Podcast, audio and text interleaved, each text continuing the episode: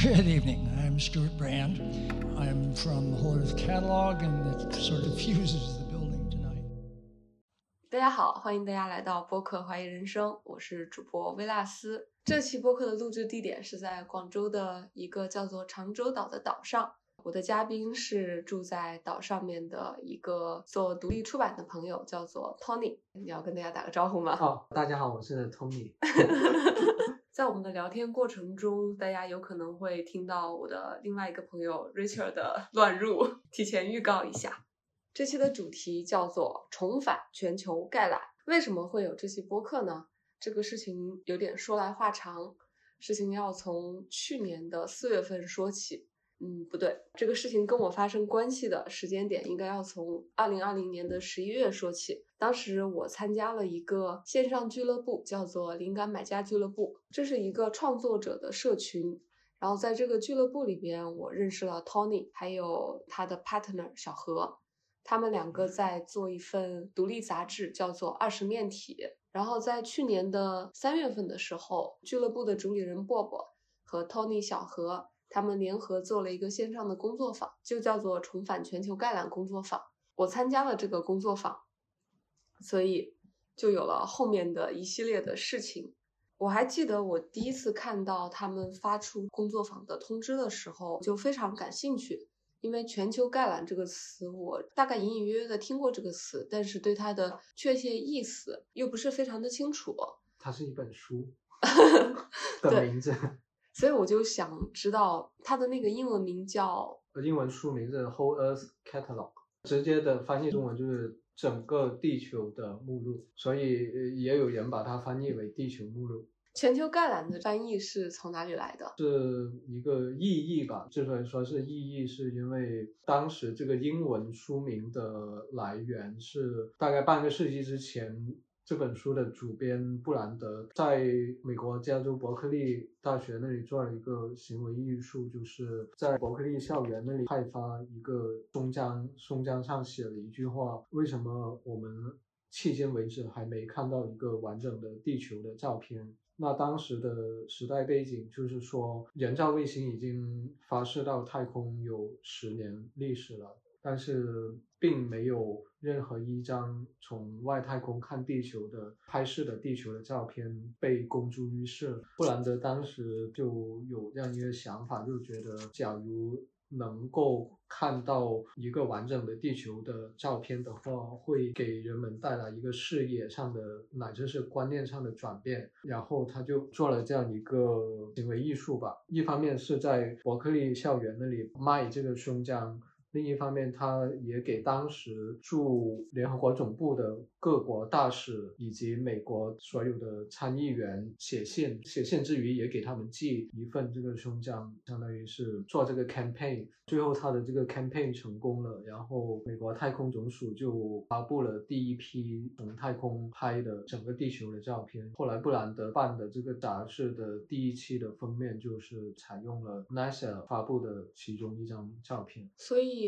NASA 发布的照片的直接原因，就是因为布兰德发起了这个倡议的活动，对吧？嗯，个中的那个因果关系就很难说得清楚，但是是是其中一个诱因吧。刚刚你提到，就他认为，如果我们有一张从外太空看地球的照片的话，我们整个思考问题的方式会完全不同。好像这句话是来自于另外一个人吧？哦，你说的是富勒吗？我不太记得是谁，但是布兰德他年轻的时候就受到富勒很大的一个影响。富勒是二十世纪美国的一位发明家吧？富勒他是属于自学成才的那样子，他自己有一本自传吧，然后他在自传里面记录到这样一个事件，就是他三十还是三十二岁的时候，接近于一分钱也没有的一个状态，然后他就在想还可以干嘛，然后他。就想他可以把自己当成一个小白鼠，觉得可以做一些积极有益的探索吧。然后他自己应该是动手能力比较强的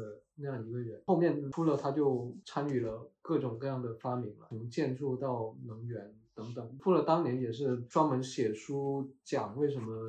要用太阳能啊，以及其他替代能源的一个人，布兰德当时就受富勒很大的一个影响。对我好像是因为这个线上工作坊知道了富勒的那本书《关键路径》，但我说的那个人好像不是富勒。我当时看到这句话的时候，其实我还是挺受震撼的。关于我们看待一个事物的视角，对我们整个的认知方式都发生一个很大转变的观点，也直接影响到了《全球概览》这本杂志。所以，布兰德办这本杂志的直接原因是什么呢？当时有一个背景吧，在六七年前后，布兰德其实参与了半个世纪之前的所谓创客节的一个举办。他是筹委会成员，但那个时候还没有所谓创客节这样的概念。创客节就是美国的 Maker Fair 这样的一个活动。布兰德搬去加州之前，他在纽约待了一段时间。他在纽约的时候，就跟很多艺术家，尤其是做新媒体艺术的一些艺术家。待在一起就是互相学习吧，也认识了很多嬉皮士吧。六六六七六八年那个时间点，很多人就往加州那边跑，那更多人是往美国的农村去跑，就是去建公社。对，当时是有这样一个趋势吧。然后布兰德他就不想直接参与到这件事情里面，但是他想做一些辅助性的工作。他就想到了他小时候，他爸爸很喜欢买的那个户外用品店的产品目录。当时有一家公司叫做 L.L. Bean 贝恩公司，它是专门做各种户外运动用的衣服啊、鞋子啊，以及其他的户外装备。它每个季度或者每年都会出一个产品目录，上面会有图片，图片旁边是一个。这产品名字、产品的售价及在那个年代要买东西，基本上就两种方式：一种方式是你到实体店去买，另一种方式就是通过邮购的方式，就是你给那个卖家去汇款，然后他给你发货这样子。然后布兰德他就想到可以做一份目录去服务这些正在往农村跑的这些嬉皮士们。其实就很多是他的朋友们，然后他还蛮妙的。其实这个出发点很实际，是，并且他的那个书做好了之后，他确实是开着车就去到新墨西哥州的嬉皮士们会待的一些地方、一些村子里去卖这个书。但是他为什么起名叫 Whole Earth Catalog？感觉这个名字起的很大，因为实际上它最开始主要是面向这些嬉皮士社群的一份工具与目录的书嘛，更多的是里边会介绍一些实用的，就是如何在村子里面生活啊等等的一些方法和工具。但是它那个名字就叫全球目录，感觉有很大的反差在里边。他为什么要起这个名字？我只能猜测了，他应该。也有一定程度的是想唤起某种所谓意识的这个这个意识在里面吧，因为当时有另外一个时代背景，就是越南战争，当时美国有相当一部分的年轻人，准确说是年轻的男子，会被派往越南战场那里去服兵役，美国民间。民间其实很多人是反对这个越战的，这是一个时代背景。然后另一个时代背景就是，当时其实也是美国的消费主义文化的一个高潮期吧，或者至少是繁盛期。尤其是当时的美国中产家庭会觉得日子过得相对舒适的，但是也有各种各样的不满。然后我猜测布兰德以及他的团队是想说，通过这样一个命题去。让他的读者们去思考吧，去思考，就是说，除了赚钱以外的其他一些命题。对，就是生活可能还有其他的可能性。对于中产阶级过着消费主义生活的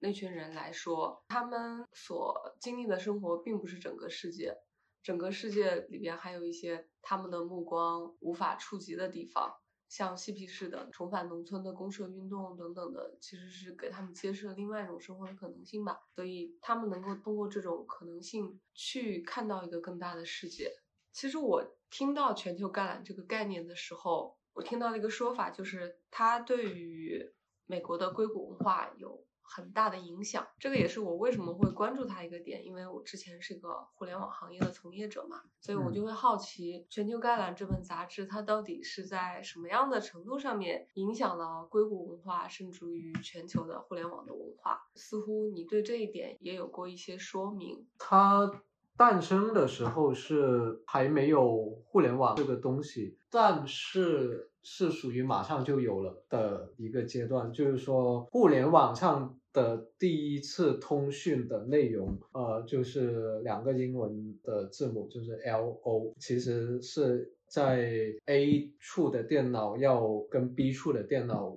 通过这个网络去连建立连接嘛，然后他想做的一个操作就是登录到 B 处的电脑，本来想输入的是 L O G，就是 login，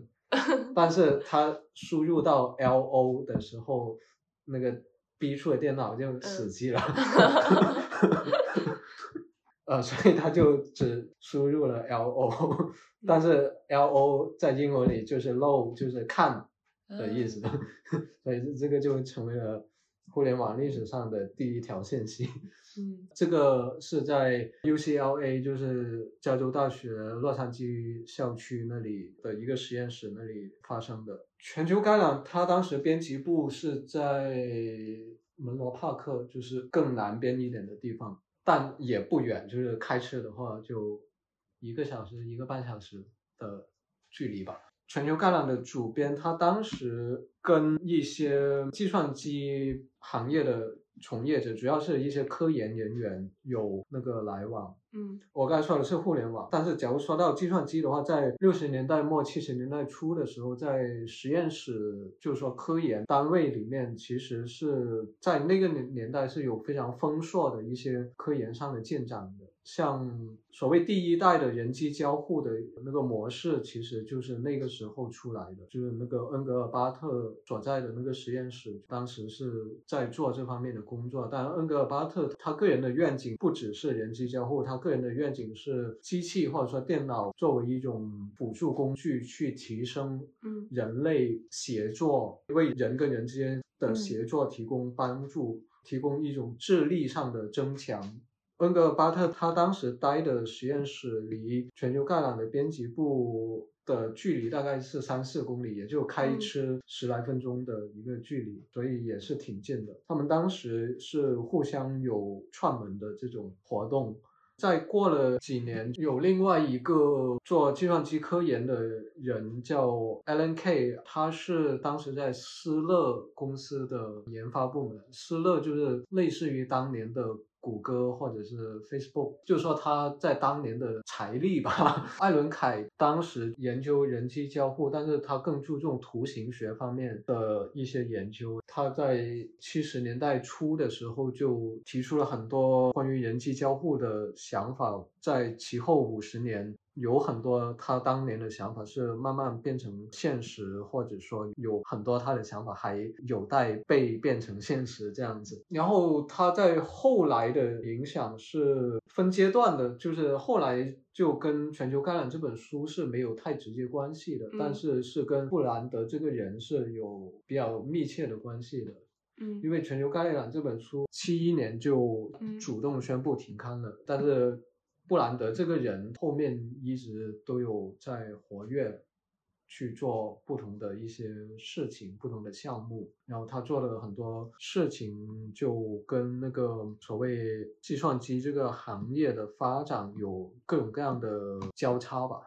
也就是说，《全球概览》这本杂志，你想要从这本杂志中直接读出对互联网的影响，那是没有的。对对，因为它其实就是一个嬉皮公社的。生活指南有点类似于这样的一个东西，可以这么说，是参考书吧。但是我觉得它背后有一种反主流文化的精神，和硅谷文化背后的精神是有联系的。在一开始的时候，大家对于互联网的理想也是一个反集权，能够帮助人和人之间建立联系的这样的一种工具吧。互联网代表了一种自由的精神吧。嗯，我说一个英文叫做 anecdote，就是一个例子吧。就是《全球概览》这本书，我大概描述一下，它是相当于里面有很多豆腐块，每一个豆腐块是推荐一个工具，很多时候被推荐的所谓工具就是具体的某一本书，有一个被推荐的工具，以及推荐人、推荐的理由，以及假如是一本书，就从这本书里面摘录出来的一些段落。那有这样一个豆腐块，是一个叫 Shell Cup Han 的这样一个人推荐的。那 Shell Cup Han 他当时就是二十一二岁的样子。布兰德他听说这个人数学很厉害，就找他推荐了一个数学相关的内容。他推荐了一本几何学的书。然后到了九四年还是九五年的时候，那个 Shel Kaphan 成为了亚马逊公司的第一号员工。第一号员工，就除了除了那个创始人以外，啊，创始人是第零号员工嘛？挺有意思的。呃，我想跟听众介绍一下《全球概览》这本杂志的大概的情况。它是从一九六八年开始出版，在一九七一年的时候停刊，但它总共出版过不止四年吧。它的出版周期就是六八到七一年，所谓官方的说法是这么说的。但是七一年解散派对之后，或者说那个停刊派对之后，就是因为 那个销量太好了，所以后来他们其实有出了一个更新版，就是七四年有出了一个更新版。或者说修订版，然后七四年之后，他们相当于是重新组建了团队，然后又出了叫做《共同进化季刊》的这样一本新的刊物吧。它六八年到七一年之间是每半年出一个增刊那样子，所以六八年出的第一本是只有六十四页，很薄的一本，然后到七一年的时候就是变成了四百多页。很厚的一本。六八年刚出版时候分成的几个模块，在后续每一次出版的时候都会持续的往里面补充内容，同时也会保留之前的内容。对，所以也就是说，它不是像我们平时理解的杂志那种，可能每一期的主题都不一样。因为它本质上是工具书，只要编辑觉得前面出现过的内容没有不好的，它就会保留。所以我在参加线上工作坊的时候，就得知我们要一起做的事情就是一起重读这本工具书里边的各个部分。它的第一部分应该就是说理解整个系统吧，第二部分叫做 shelter and land use，这一部分应该主要是介绍诸如怎么盖房子，嗯呃，土地怎么使用，就是这方面的知识的。第三部分叫做 industry and craft，讲工具的。第四部分 communications 讲沟通的，第五部分 community 社区，第六部分 nomadics 漫游。那它具体讲的是什么来着？就是到处走走，然后最后一部分 learning 讲教育的，然后学习吧。学习。我们当时的工作坊的一个主要形式就是以每一部分作为一个主题，然后在一定的时间内去读这部分的内容，并且把阅读过程中感兴趣的部分以及自己的想法粘贴到一个 Miller 我们应该怎么形容它？它是一个线上学的工具，可以这么说吗？嗯，是一个线上的可以无限延展的白板。对，没错，我们把从中获得的收获放到这个白板上，然后在某一个特定的日子，大家在线上聚在一起，然后去分享自己在这段时间之内对于这一部分的领悟。每一次的分享会有几个主要的分享人，这个是一个自发性的自愿的行为。我很好奇，就是当时你和小何还有 Bob，你们怎么想到要做一个关于全球概览主题的工作坊呢？我跟鲍勃很多年前认识，那个契机跟这本书有关系。当时鲍勃在那个出版界工作，他是编辑，然后他要找译者去翻译一位美国历史学家写的关于互联网历史的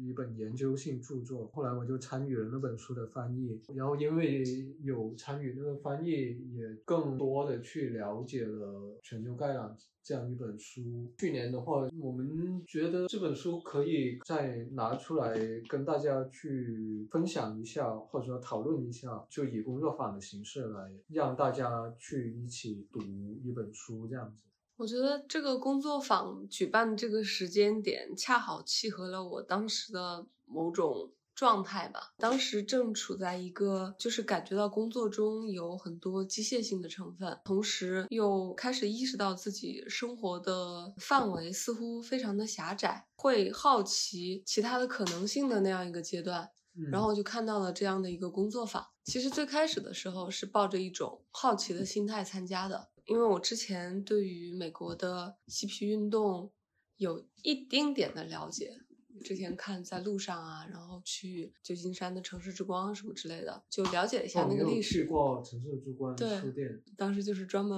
去打卡的。有买什么书吗？有，我有让他的店员给我推荐一本。我告诉他，我说我是从中国来的，我有阅读过关于城市之光的一些故事，那你可以给我推荐一本书吗？哦，他给我推荐了城市之光的主人写的一本诗集。哦，城市之光的老板去年刚刚过世了。对，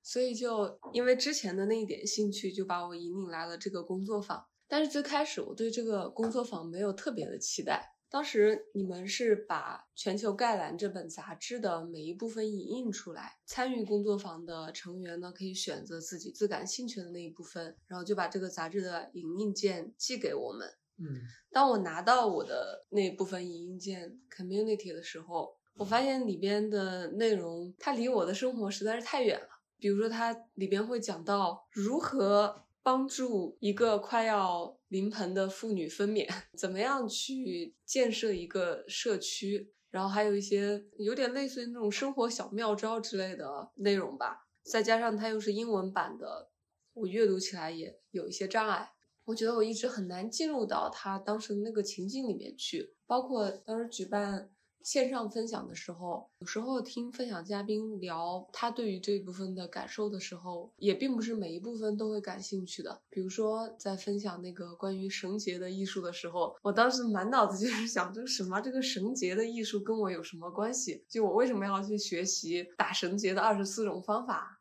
所以一开始的时候，我也不知道，哎，这个工作坊能给我带来什么。确实，这本杂志的内容在我们现在看来，即使不能说它是过时，也可以说它和我们一般大众的日常生活的距离是比较遥远的。就你们当时在举办工作坊之前，有没有考虑过这件事情？对我们有意识到，它是一本英文的读物，对相当一部分人来讲，英文阅读是有。一定障碍的，但我们同时也意识到，在这个年代有这个年代的各种各样的工具以及便利，让一个人，假如他的主动性是足够强的话，他是能够想到各种办法去解决或者说克服这些困难的。《全球概览》这本书，它有非常非常多的插图，哪怕你只看那个插图的话，也能猜得出来它是在讲什么。呃，另一方面，其实我们觉得，或者说我们猜测的，大家遇到更大的困难，不是内容上，而是时代背景上的一个鸿沟吧。因为它是诞生在五十多年前的一本书，现在的时代背景跟那时候是很不一样的，并且它也是在一个文化背景跟我们很不一样的国度诞生的。这样的差异，其实我们猜测有可能是更主要的一个影响因子，而不是它里。面介绍的具体内容，它介绍的具体内容反而我们作为中国的读者是更好理解的。比方说他介绍钓鱼的内容，那比方说我们现在在一个岛上，天天都能看到很多人在这钓鱼。假如你是一个新手，那你要去哪买鱼竿，去哪买鱼饵，钓鱼有什么技法？至少像《全球橄榄》这样的书，它告诉你有一个途径，按图索骥找到对应的办法。其实我在阅读的时候，我有一个很大的疑问：这本书它主要是为嬉皮士的乡村运动 风潮服务的。其实嬉皮运动在美国也就搞了那么几年嘛，后来它就慢慢的逐渐退潮了。那这本书其实是给 maker 和 inventor 来使用的，但事实上，从嬉皮运动在美国的发展来看，最后，美国社会的主流文化还是去拥抱了中产阶级啊、消费主义等等这些。就是当时这场运动其实不能算是成功。那所以这本书它还有什么现实的意义吗？因为感觉上面好像就是说，maker 和 inventor 是很难成为一个主流的社会的存在。呃，这个其实也是得知晓一个社会文化的背景的信息才比较好。去做判断，我们要知道那个美国的那现在我们讲的 maker，它诞生的一个社会文化背景跟中国的差异，就是说在美国，比方说你这一家的什么东西坏了，然后你要维修，那请人上门来维修，这个费用是挺高的，也是一个很现实的经济学的考量，就是我请别人来修，我要给，比方说五百美。元的一个费用，然后只有我自己修，当然我要付出一定时间去学那个维修的技能，呃，以及有可能我为了维修我要买一些工具，然后那些工具可能我也得要去学它怎么去使用，但是这个可能还是比他去请人来修的那个费用要少。确实，但在中国没有这个，在一线城市一定程度上类似的情况也在发生。呃，然后再回应刚才你说的那呃嬉皮运动的事情，就是不能用成功或者失败简单的两个字来概括吧，因为它是在大众文化层面的一种，最起码是反思。然后这样的反思其实直到今天在美国还是存在的，只不过在那个年代它表现出来是跑到科罗拉多州、新墨西哥州等等的农村去生活，在这个年代它表现出来有可能是其他的表现形式。那有人说这个年代它是表现出来是某些加密货币社群表现出来的一些特征，这个各有各的见解啊，我不一定认同，但是在。不同的年代有不同年代的一个表现形态吧。我觉得蛮奇妙的一个点是，好像在我们现在的那个环境里面，似乎也到了一个反思的时间点上。我被这个工作坊所吸引来的原因，可能就是包含着一个对于自己周围的生活环境的一个反思的因素在里边的。就我能感觉到，我周围有很多很多年轻人都在反思社会环境，我们目前的生活状态，所以可能内心里边对于全球概览背后的那种精神都是有怀着向往的，所以这个其实是我来参加这个工作坊的一个内在的动力吧。我再说一下参加这个工作坊之后的感受吧。一开始的感受我刚刚说过了，就是我觉得里边的具体内容跟我好像没有实际的关系。另外一个感受就是信息量实在是过于庞杂了，每一个主题本身全球概览的这本书里边就有很多很多的内容，然后工作坊的成员再把他们感兴趣的内容给摘出来，同时再对它进行一些延伸，就会导致整个白板。Milanote 上面密密麻麻的分布着很多豆腐块，这些豆腐块之间有的有互相联系，有的又没有太直接的联系，其实是有点信息不友好的。看过去觉得知识点太多，记不住。这样一个操作吧，它背后的思考是我们鼓励你去当一个更有主动性的学习者。嗯，而不是期待所谓老师给你讲课这样一个心态。刚才描述的这两种心态是挺不一样的。然后，假如是属于前面那种心态的话，那当你看到一个你觉得跟自己不相关的东西的时候，你完全可以 pass 掉。但是，当你看到一个你真的感兴趣的内容的时候，你可以一直往下去挖，多问几个为什么吧，就就可以去想，比方说某个内容对于当年的读者来讲意味着什么，以及对于现在的自己来讲有可能意味着什么。对，我觉得你刚刚讲的这个，恰恰是我在产生了那样的感受之后，我在思考为什么我有这样的感受，得出来的结论跟你刚刚说的那句话是一样的，就是是以什么样的心态来参加这个工作坊的呃一个问题。因为可能开始确实是抱着一种被灌输的心态来的，就是我希望别人可以告诉我一些事情的答案，我可以从里边得到一些简单不费力的东西。但我发现。抱着这种心态的话，其实参与的主动性也会比较低，并且看到这些内容的时候，会有一种杂乱无序的感觉。但是后面慢慢的有一些对我有一些刺激点，就是当我发现出现了一些哎是我感兴趣的话题，比方说哪那个呃公社生态社区这一块儿，之前会抱有一一种对于生态社区的理想化的一个幻想吧，就会想象成乌托邦类的东西。其实日本的文化里边也会有很多像我们勾勒出这种美好画面的，呃，是吗？在日本待过的同学说两句。比如说那个什么小森林啊，是不是？确实，他们的乡村在我看来不是农村，是乡村，就是嗯 country 的那个概念，对，就就是有一种有美的地方。就审美上来说，嗯就是他们的乡村是可以去审美，然后有很多东西可以发现，包括他们的那个艺术季，就是濑户内海艺术季，还有那个呃越后妻有大地艺术季，它就是其实概念就是把艺术带进乡村，然后发掘 local art 的那种氛围。然后他那个是去过的人都会真的感觉到你在山里走着走着就出现了一个艺术品，就也没有很突兀，就是这样的结合就还挺好。我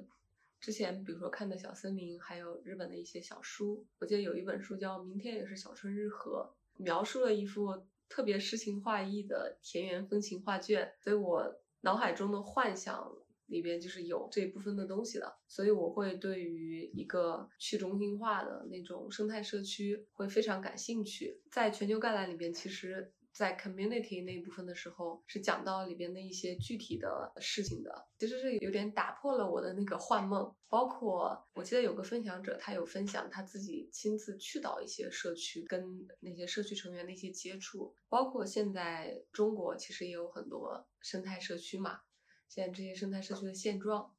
当了解到这些信息之后，我发现它跟我之前脑海中想象的那个东西是完全不一样的。就是我之前对他的那个兴趣有点叶公好龙的意思，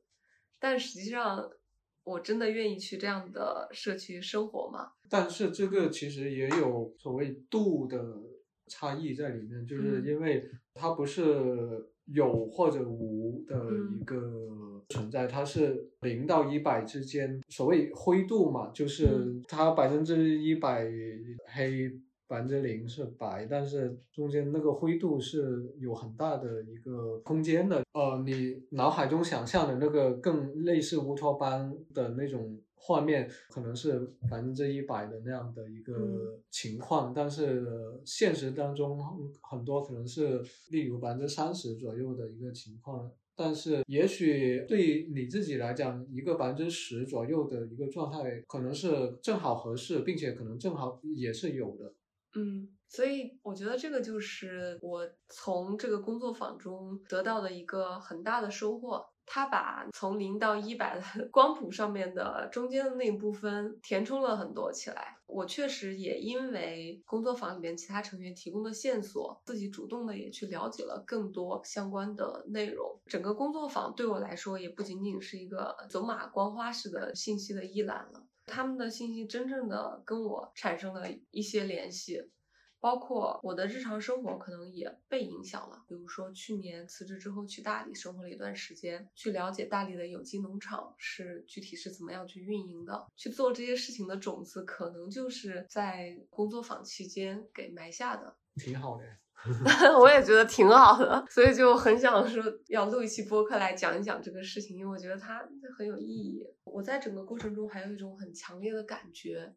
也是和最开始的觉得很杂乱无序的感受强相关的。我是一个对于很多事情失去了兴趣的人，这个东西还蛮可怕的。就是当我看到全球概览里边。他会介绍一种工具，比如他介绍怎么去建房子，我是没有没有产生实际的感受的，不觉得这个东西有多么的奇妙、不可思议，好像就有点像是那种机械的知识，它填进了我的脑子中。我就在反思，就是到底是什么让我失去了那种感受吧。但是我会看工作方面其他成员，我能感受到有一些成员身上这些信息能够激发他们的一些反应，这个东西还蛮奇妙的。对，就是这本英文书它诞生的那个年代，在美国有这样一个 term，就是所谓 square。square 它在英文里本来就是正方形的意思，然后在那个年代，所谓 square 就是天天准点上下班、有幸福美满的家庭的一个人群，确实很像。是那个年代的一个一个 term 吧。这本书在美国卖出三百万册了，感觉绝大部分买这本书的人是不是处在这样一个人群里边？应应该是有的，我觉得。对，所以就我会意识到自己那种状态的可怕，就是再持续下去的话，我可能对于这个世界上面的绝大部分的事情都会失去兴趣，完全觉得太没意思了。所以，怎么样重新找回自己被压抑的创造力，对我来说就变成了一件很重要的事情。这个也是参加这个线上工作坊给我的另外一个很大的刺激。这个刺激点会促使我去思考这件事情，然后去确实的做出一些行为上面的反馈。全球概览里边还有一些内容是我自己非常感兴趣的，关于 learning 那块儿，小何介绍了各个不同的宗教嘛，讲了佛教啊，讲了神秘学，然后道教的一些知识，这个还蛮有趣的。关于宗教这一块，似乎是全球概览里边一个非常重要的组成部分。这款你这个也是有有时代背景的，在大概上世纪五六十年代的时候，印度教、藏传佛教以及日本过去的佛教僧人，还有从墨西哥 北上去到美国的一些墨西哥那个不一定是北上，但是是有美国的学者南下去到墨西哥去做田野调查等等。然后这些人有的写书，有的到美国各地去办 workshop 或者是做讲座等等。然后在那个年。代是一定程度上掀起了 神秘学方面的一个热潮吧。当然，这个热潮里面有的是也伴随着一些负面新闻吧。但当年很多的美国年轻人也因为这个热潮开始接触一些东方的宗教，以及接触像打坐、禅修这样的一些让身心一体的一些方法吧。这个在当年的嬉皮士的群体里面就更是非常的流行，所以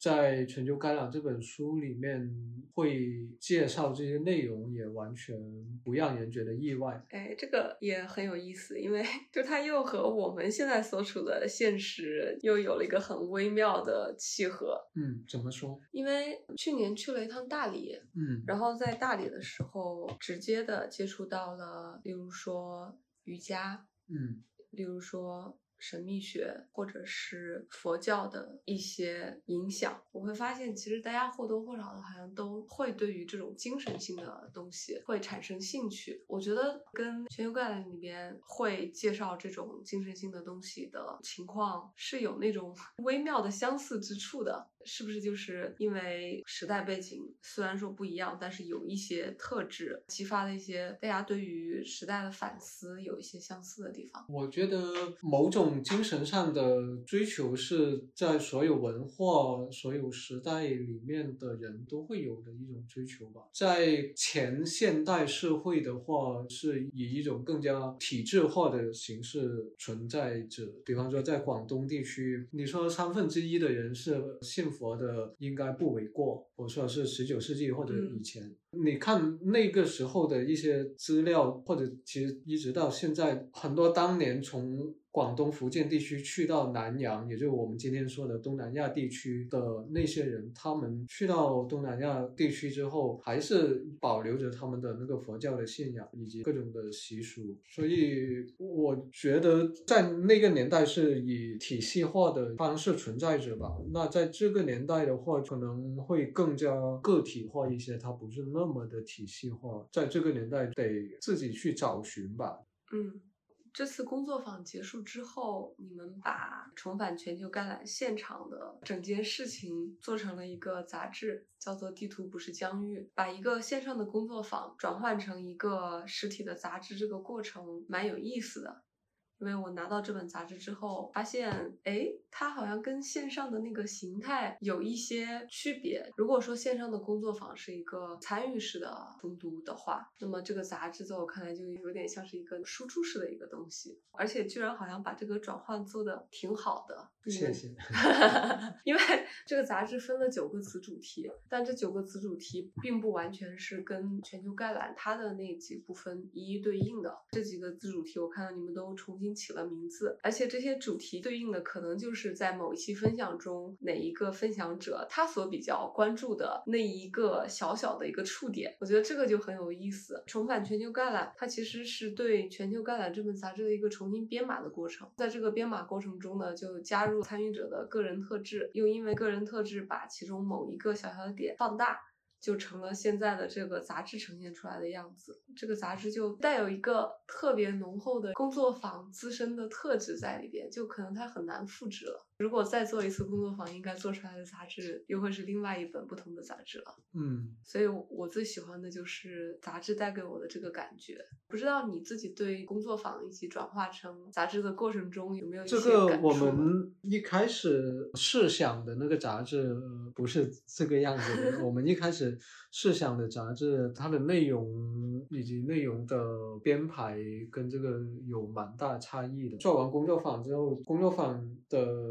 其中一个参与者张乐跟小何聊天，聊到了地图这样一个 image 吧，然后就觉得可以印刷品的方式去把地图这样的 image 展现出来。正好工作坊期间有很多次的主题分享，就做了一些编辑的工作，把类似主题的合并在一起，合并成一个小的分册，最后加起来就提炼了九个不同的主题，这样子就做了九个单册。整个杂志的名字叫做《地图不是疆域》，嗯，这个名字我也很喜欢，就想了解一下当时为什么会起这个名字。在一九七一年版本的全球概览的第三百七十八页有这样一个豆腐块，它介绍的一九五六年由麦克米连公司出版的一本地质学的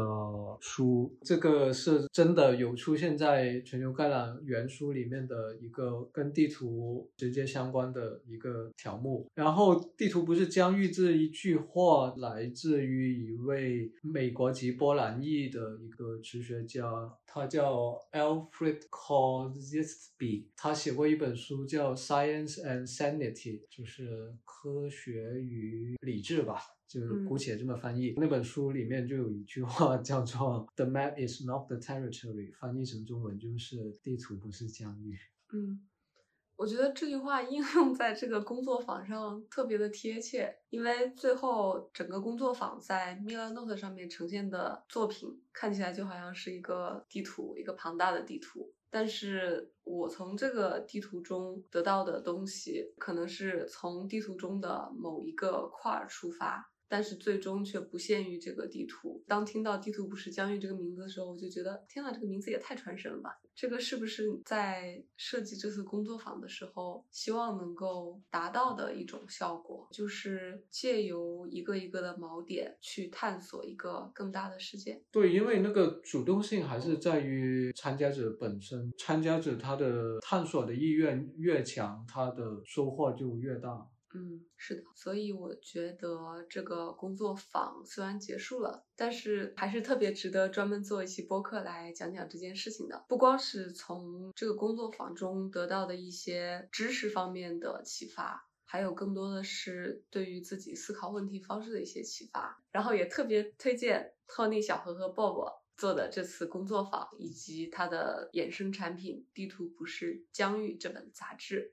这本杂志在去年参加了国内的各大艺术书展，并且入选了 ABC 艺术书展的二零二一年的短短名单。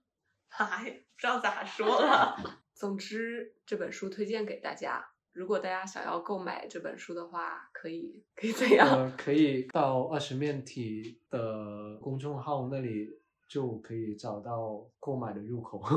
我会把购买信息附在 show notes 里，如果大家感兴趣的话，可以去购买。我也衷心的希望重返全球橄榄这个概念，也可以给大家带来和我类似的启发。那我们今天就聊到这里，谢谢 Tony，谢谢小鱼，好的，我们下期再见，拜拜，拜拜。